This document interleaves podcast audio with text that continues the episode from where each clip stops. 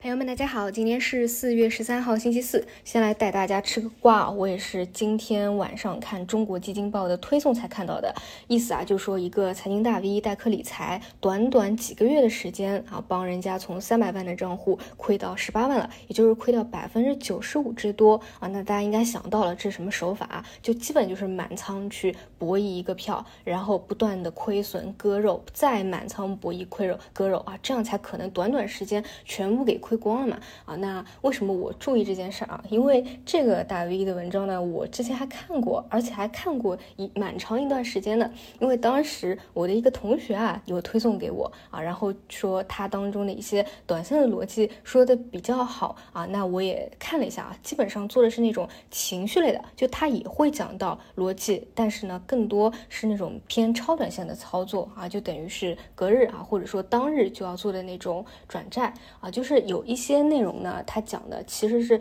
能够给到一定的启发的啊。对于情绪类的或者短线类的啊，因为我个人啊一直是觉得超短线其实是股市里面最难做的，或者说超短线真的做得非常好的人，那他对整个市场应该是有非常顶级的一个理解力，但他真的是不适合大部分的散户来做，甚至我自己啊真的是不太适合去看这种超短线啊。所以呢，我会觉得当中呢有一点有几个点可能会给到我启发，当然也有可能是因为。有一些玄乎啊，本身这种偏情绪类的，它就是有点捉摸不定的啊，你需要有理解力才能去理解它啊。但是呢，这种东西啊，你会发现你自己去参考，你没有什么参考的价值的，因为你哪怕跟着他说的这种节奏去做，你发现你还是亏钱，因为当中它就是有非常强的博弈性，而博弈这个东西，你本身在日内就是很难去把握的。你回过头来看，真的是不如老老实实的。我几个月前给大家讲，你哪怕就做。芯片半导体 ETF 底部起来也是有非常好的一个收益了，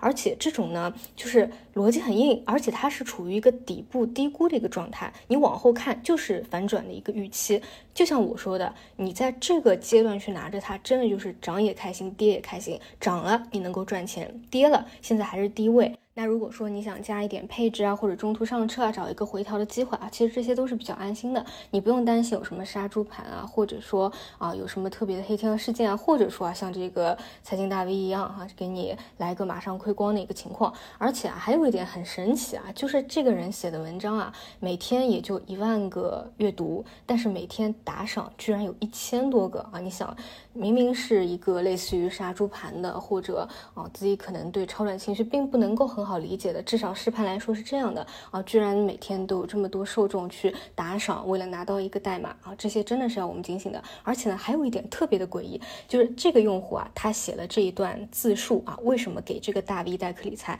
当中提到一点，因为呢自己是一个女孩，然后看这个公众号写的人也是一个女孩，可能就有那种 girls help girls 的感受吧，或者说比较信任啊。但是好玩的来了，这个人啊，他根本就不是女的，他就是把自己设定啊，这个公众号设。定成一个女的，其实她根本就是一个男的，而且啊，你这种 girls help girls，你用在股票上有啥用呢？对吧？啊，我觉得这个卦真的太太让我震惊了。然后我也跟我那个转发给我同学了，跟他讲啊，你好好看看你当时觉得写的很好的人，他的真面目到底是怎么样的。好的，那我们再说回这个股市啊，刚才我讲到芯片半导体，昨天晚上。啊，大家聊的最多的芯片半导体的细分环节是模拟芯片啊，原因是有一些消息的刺激，德州仪器部分直销料号的价格开始反弹，还有国内小厂驱动 IC 开始上涨，而且呢，这段时间啊，有一些产业链的调研就说模拟芯片这一块啊，主要跟踪了七十一个典型料号，三月分别有三十一个料号价格环比下跌，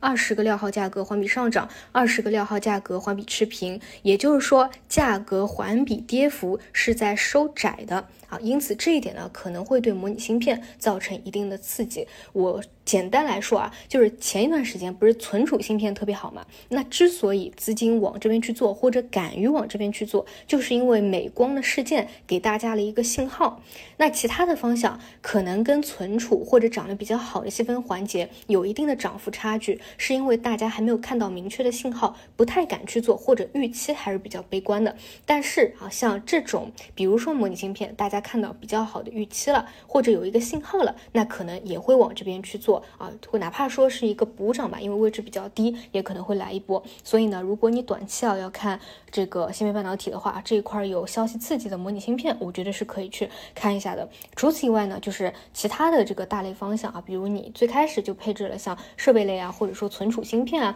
那涨了一波以后啊，出现回调或者高位盘整也都是很可能能的啊，因为整个戏细。分方向在内部也是在滚动的嘛，啊，所以这个呢就大家看着情况持筹为主啊。然后再说回 AI，目前呢是板块整体指数箱体震荡的格局，然后高位股呢我还是参考 CPO 啊，CPU 的剑桥还是在箱体震荡啊，并没有说向上突破，所以呢高位股目前还是看箱体震荡的一个预期，而低位呢还在不断的补涨，比如说前两天就是游戏类的、传媒类的 AI 加啊，然后我个人呢会比较聚焦数据。中心和数据资源吧。昨天晚上呢，也是有相关消息的一个刺激啊。不过我自己在复盘了一下，我看了一下这些数据资源的这个个股啊，嗯，就是普遍来说，我感觉这个位置啊还是有一点高的，或者说没有充分的一个调整吧。你想要当天介入，肯定是不舒服的。这只能说你上一周有介入的，我觉得可以去拿一拿。但是没有的话，我我觉得就不要做了。你可以多去看看